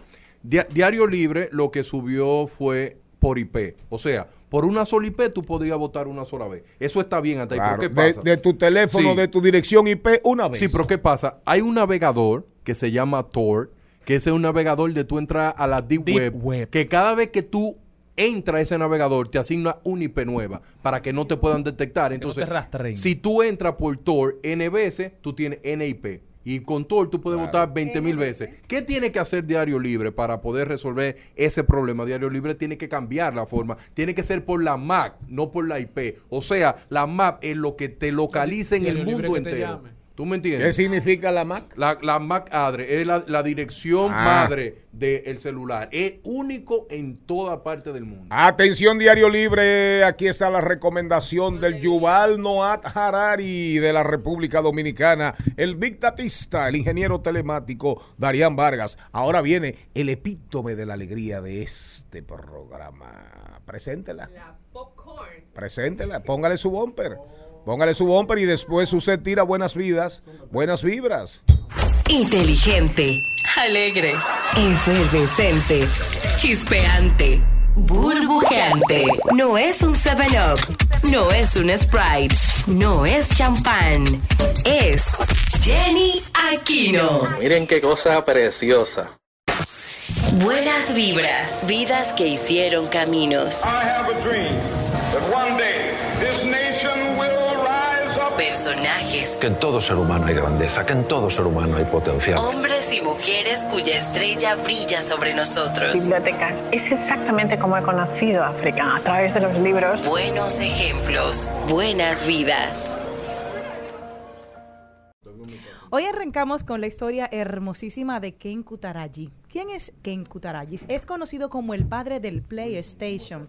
A finales del año 1980, mientras miraba a su hija jugar con una Famicom, se dio cuenta del potencial que había en los videojuegos. En aquel particular momento, los directivos de Sony tenían interés en los videojuegos, así que cuando Nintendo se expresó la necesidad de un chip de audio de tabla de ondas con el siguiente sistema de 16 bytes, Kutaragi aceptó inmediatamente. Trabajando en secreto, diseñó y construyó un chip SPC700 cuando se descubrió, los ejecutivos de Sony se pusieron furiosos. Gracias a la ayuda del consejero delegado de Sony, Norio Olga Karatagi, fue capaz de acabar y de finalizar el proyecto y mantener su puesto de trabajo. Incluso mientras estaba trabajando con Nintendo en Sony, los juegos, los videojuegos, se veían como una moda pasajera y algo que menospreciar. A pesar del ambiente hostil hacia los videojuegos, Kutaraji consiguió persuadir a Sony para que financiasen su investigación para un super eh, periférico de eventualmente acabaría siendo la PlayStation. Aunque se consideraba como una apuesta arriesgada, Kurataji observó y apoyó nuevamente el director al director ejecutivo de Sony, Norio Onga, y el éxito de PlayStation le indujo al desarrollo de las consolas como PlayStation 2 y sus sucesoras PlayStation 3 y PlayStation 4. Es un hombre que ha transformado la vida de tantos jugadores a nivel del mundo, de hombres que comparten, que tienen esa, esa afinidad hacia él. Y es un hombre que tiene 70 años, nació el 2 de agosto de 1950 y hoy queríamos traer esta buenas vidas, buenas vidas, porque es un hombre que ha transformado el mundo a través de uno de los elementos más divertidos para todo el mundo, los videojuegos. Al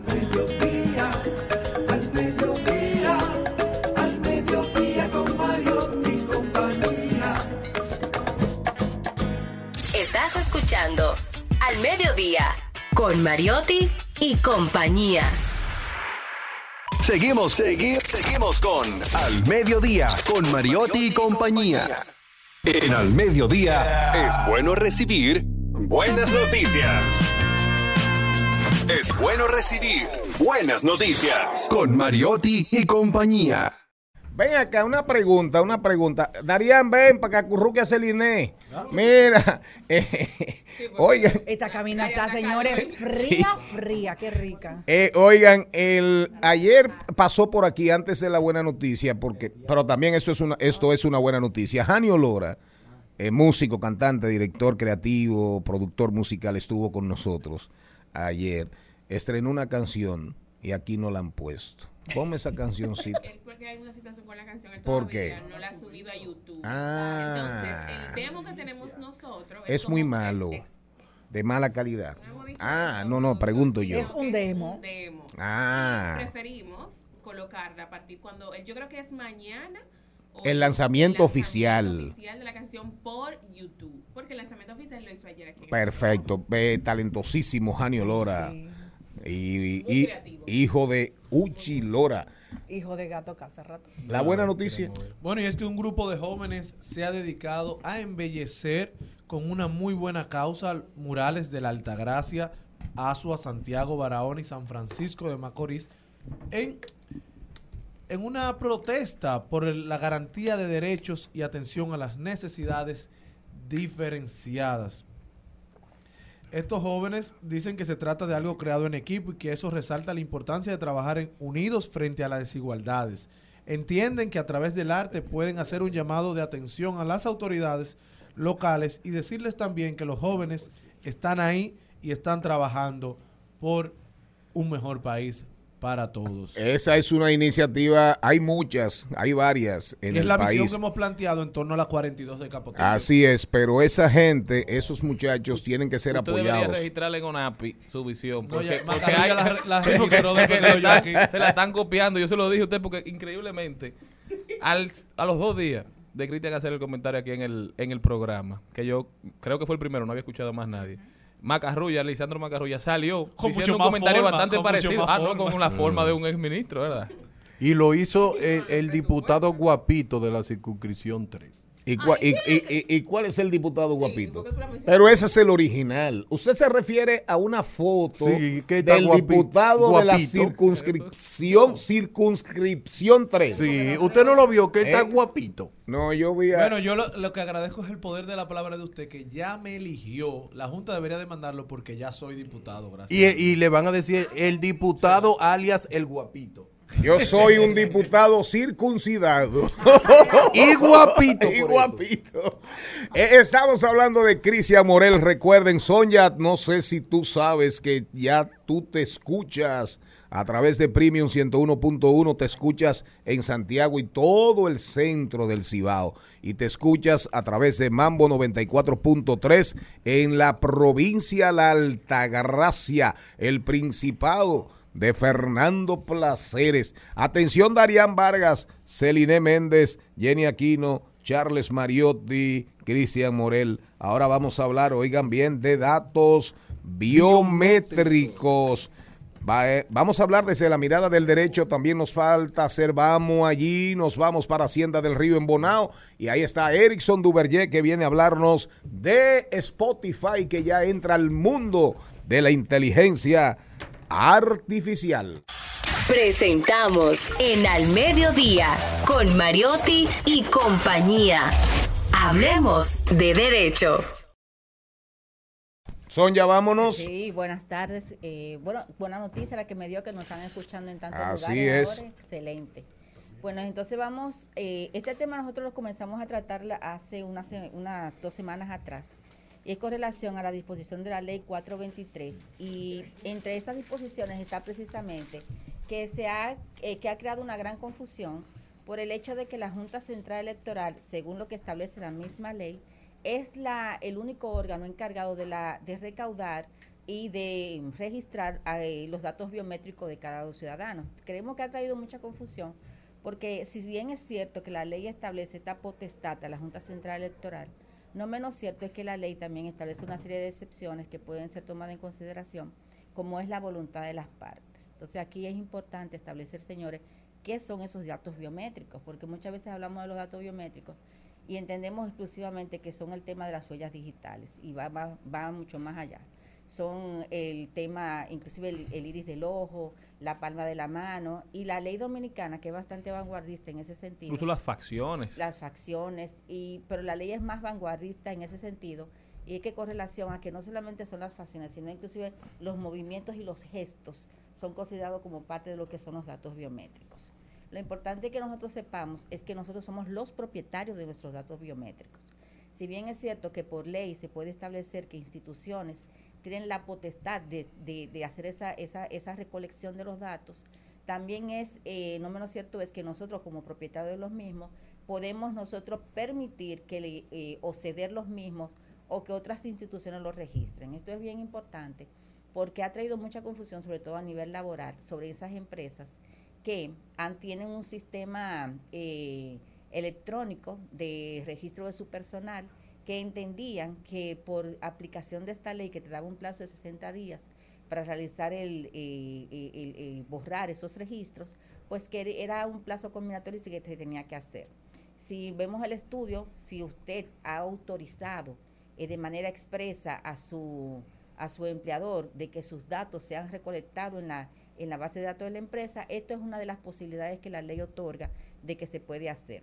Ahora, también, ¿qué es necesario que esa persona que está haciendo la recolección de los datos le pueda poner eh, en manos a cada uno de nosotros? Bueno, tiene que haber un consentimiento expreso, no puede ser un consentimiento no pueden entender que por el silencio de las personas, ya con eso usted está dando su autorización para que sus datos estén recolectados, sino que tiene que ser expreso y no tiene que haber la menor duda de que esa persona quiso darlo. Aquí de que, que el silencio otorga, eso no se aplica. También es necesario que tenga la, eh, que se le explique a la persona para qué van a ser utilizados esos datos y cuál es el alcance de la utilización de esos datos. Si es para una empresa, usted tiene que explicarle a su trabajador que es exclusivamente para utilizarlo para la entrada y para la salida y para la asistencia. Un uso distinto de esos datos biométricos no pueden ser eh, no pueden ser hechos eh, por, por la persona si no tienen una autorización. Tampoco pueden ser cedidos. Y otra cosa importante también es que se debe establecer el alcance de, de- tiempo de la utilización de esos datos biométricos. Realmente eh, eh, establece la ley que algunas instituciones por eh, que, que y eso es una discrepancia que tiene la ley porque dice que puede haber una cesión de los datos a otros órganos del Estado. Pero si lo ven esa cesión de datos es exclusivamente para usos estadísticos históricos o, o- o- o científicos. Entonces eh, nos crea la, duda de si que para que cada institución pueda hacer la, recolección de esos datos, va a haber, va a tener que venir una modificación de la ley. Porque una de las excepciones que permite que no, eh, que no sea necesario la autorización del propietario es precisamente si lo establece en una ley.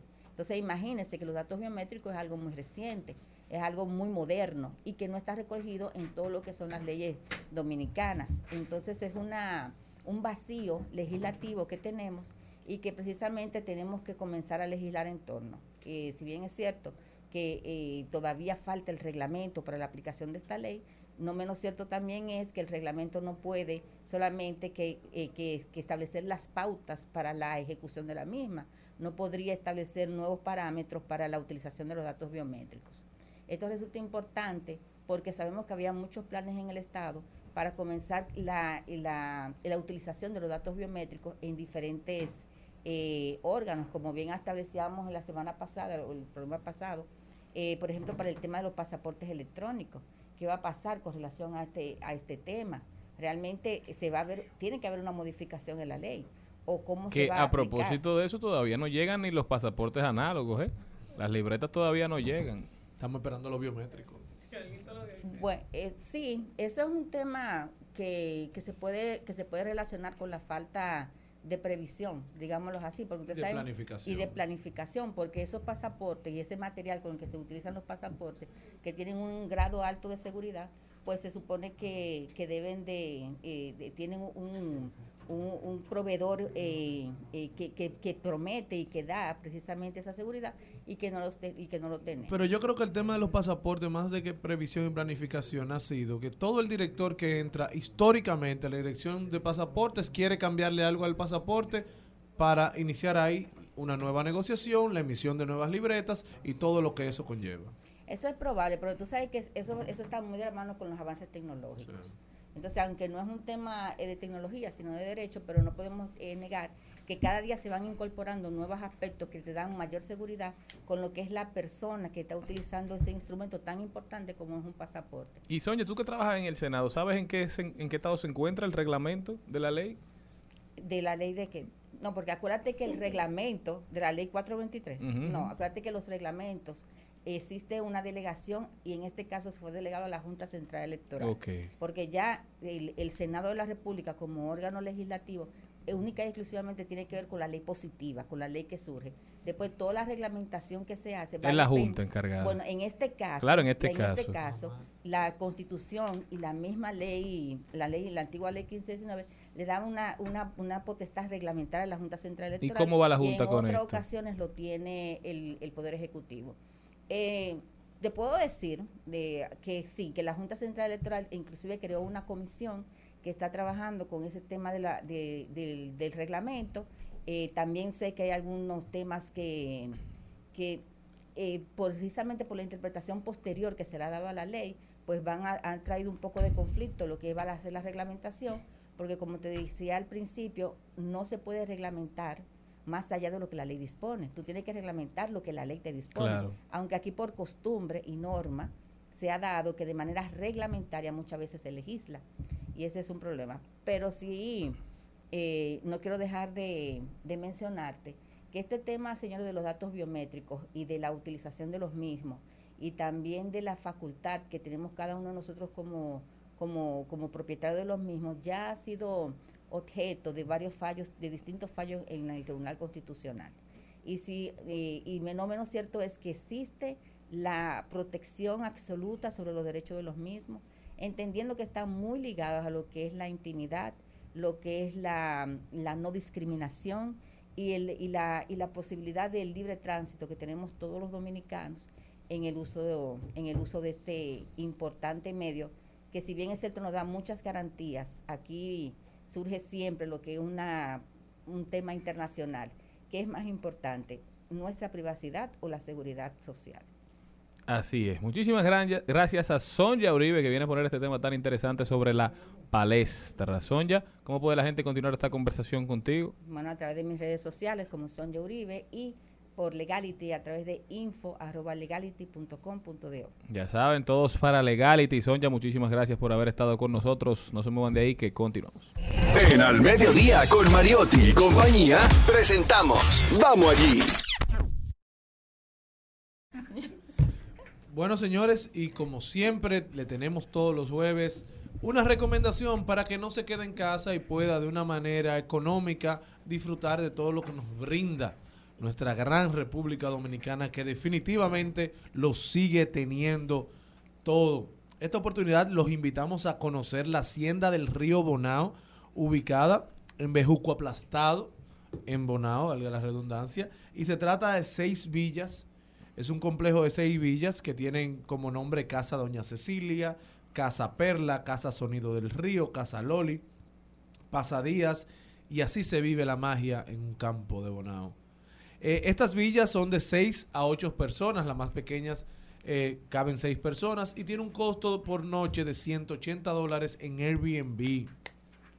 Lo cual cuando usted lo divide entre bien. 6 personas que pueden habitar la casa, le sale a 30 dólares la noche por persona y aquí puede vivir toda una aventura campestre eh, con muchísimas aventuras que se pueden hacer ahí un clima perfecto y conexión con animales de granja. Señores, una gran oportunidad para desconectar el chip de la ciudad, de ese chip de tapones, de los bancos.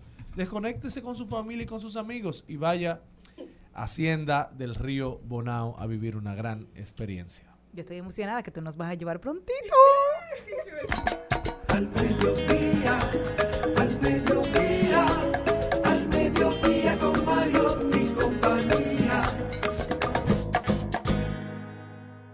Estamos con Erickson Duverger, que hoy nos trae los códigos digitales. Spotify lanza su DJ con inteligencia artificial para usuarios premium. Eso comentábamos hace unos días, pero Erickson viene a, a explicárnoslo un poquito mejor, porque es un hombre que es experto en estos temas, así como es experto en Porfirio Rubirosa. Yo sabía Ah, que a es experto. No, en yo Balaguer. que iba a ser el bumper mío Es hoy. experto en Balaguer también, es experto en Frank Aten- Sinatra. Atención el productor que debe estar escuchando. Don el productor, pero y el bumper. Ah, el mejor que le voy a escuchar, pero un bueno. hombre que sabe de muchas cosas, pero de lo que él más sabe es de tecnología. Erickson, cuéntame un poquito. ¿Qué es lo que está pasando con Spotify? Sí, señor, Spotify eh, se alía con OpenAI, como el, que, el más sonado en todo este Sí, sí. tiempo. OpenAI se alía para crear un DJ que te puede, que tú lo puedes consultar a través de la inteligencia artificial y va a ser tu DJ privado. Dígase, que tú le vas a decir DJ arranque y pon la música y él te va a ir programando música como un DJ normal y te la va a ir comentando, que es como la gran novedad. Lo que yo decía en días pasados cuando comentábamos esta información, que básicamente Spotify le copió el modelo a DJ Adoni. Un DJ Adoni. Imagínense DJ Adoni que, que, que tú le digas, DJ, hoy estoy en bachata. Y él Pero arranca feo. a ponerte bachata. Y tú- ajá, estoy bachata pero feo. Y después que, que arranca en el medio y dice, para lo, pa lo mucho que hace el romo, barato está. Ahora te voy a poner de la más vieja. Todo eso lo puede hacer Spotify. Y, y uno tiene que, ah, perdón, poner algo en especial en la cuenta o, o simplemente yo, ¿cómo yo lo busco? eso? No, eso va a ser un feature. Ahora mismo solamente está, como siempre, en UK y en Canadá, pero va a ser para todo, para Yo todo el imagino que el mundo. dominicano tendrá que poner yo soy un rastrero. que Sale todo eso que tú estás diciendo. Pero lo que a mí me Y- llama la atención y tú le das a es consultar que como DJ. Lo que uno busca con estas plataformas es eh, eso, evitar escuchar a un DJ, a una estación de, de radio, donde el, el DJ está comentando a cada momento, quita la canción, No, la baja. DJ Adonis ha sido No, pero todo claro, eso es lo que te digo, que las cosas son cíclicas, porque por mucho tiempo la gente le corrió a esto y ahora está volviendo. Eso no solamente que tú, lo, que tú lo necesitas o que tú lo quieres, sino que la plataforma misma te lo está dando. Eso es el radio.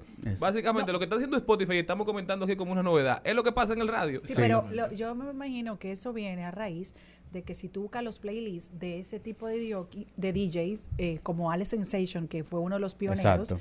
tienen muchas reproducciones. Entonces, Exacto. ellos se dieron cuenta que hay un mercado. Tal vez a ti, por ejemplo, a mí no me gusta en mi casa escucharlo así, pero si voy manejando en el interior, sí me gusta es- escuchar el mix. Claro. Porque uno no está pendiente de la misma lista y, y escucha canciones diferentes. Ellos dijeron en, una, en unas declaraciones que, que esto no solamente se va a quedar en un DJ, sino que a la generación Z le llama mucho la atención conocer el trasfondo de las canciones que están sonando. Entonces, esto no solamente va a comentarte encima en forma de, de algarabía, sino que de repente te va a decir, ah, mira, esta canción que está sonando es de este álbum de... Fulanito de tal. de fulanito de tal, 1986. que él lo, él, él lo grabó por tal y tal cosa. Y por eso te la voy a poner. O sea, va a comentar O de sea, una que una manera- liga de Adonis y Sergio Vargas, básicamente. y de, ajá, y de Alvarito, una- o sea, un reguero de enciclopedia. O sea, Tanto me lo decía mi mamá. Te estás casando con una loca. Algo interesante, señores, es que Spotify está bajo muchísimas críticas por todos los cambios que han, que han hecho. Entonces yo siento que esto ahora viene a ser como un salvavidas, porque no sé si ustedes se han fijado, pero Spotify ha cambiado muchísimo. Hasta el search, cuando ustedes entran en Spotify, está rarísimo. O sea, tú quieres buscar una música y él ahora está como Google, que te comienza a, dar di que Sugerencia. sugerencia de cómo tú lo estás escribiendo en las últimas actualizaciones. Y hay muchísima crítica, incluso hay hasta un movimiento de gente que están des- de- desinstalando Spotify por esto.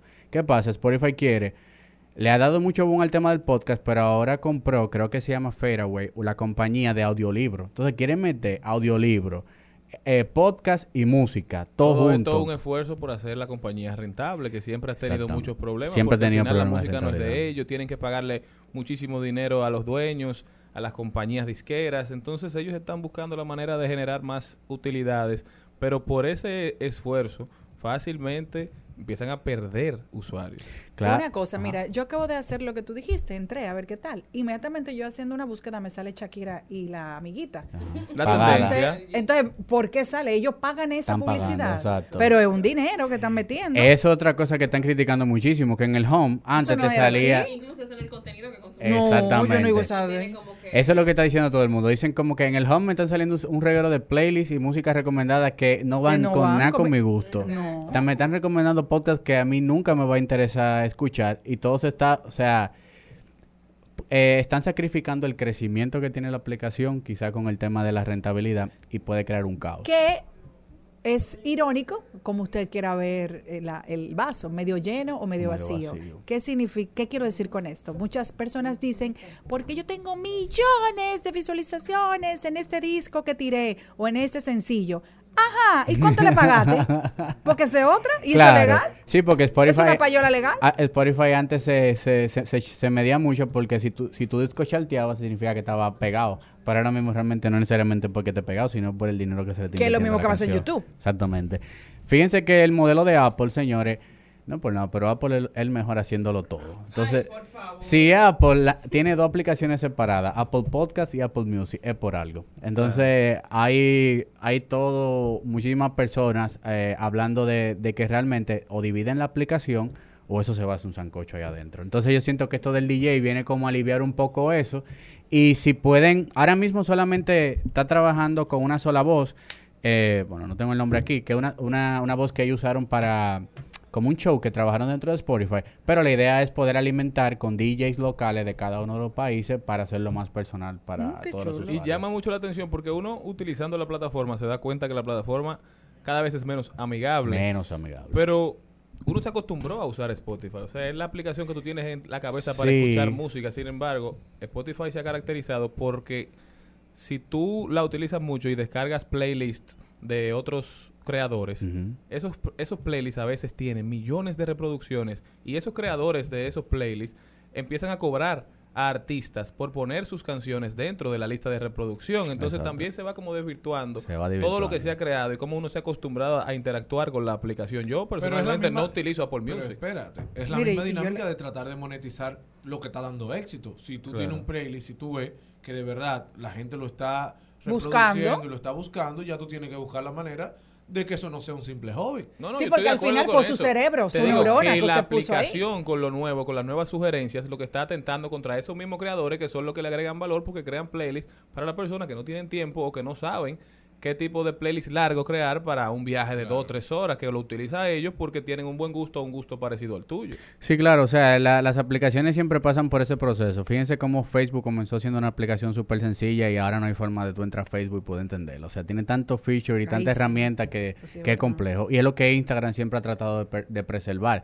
Pero Spotify, si sigue ese camino, eh, o van a ser un gran caso de éxito a nivel de experiencia de usuario, pudiendo Un ligar todo eso, ¿verdad? o va a ser un elefante blanco que uno no va a saber al final que por dónde entrarle. Erickson, cambiando un poquito el tema de manera radical, sumamente interesante todo lo que está pasando en, en Spotify, pero a ti como, como jefe de una agencia, ¿verdad? De, de publicidad, de colocación, de, de community managers.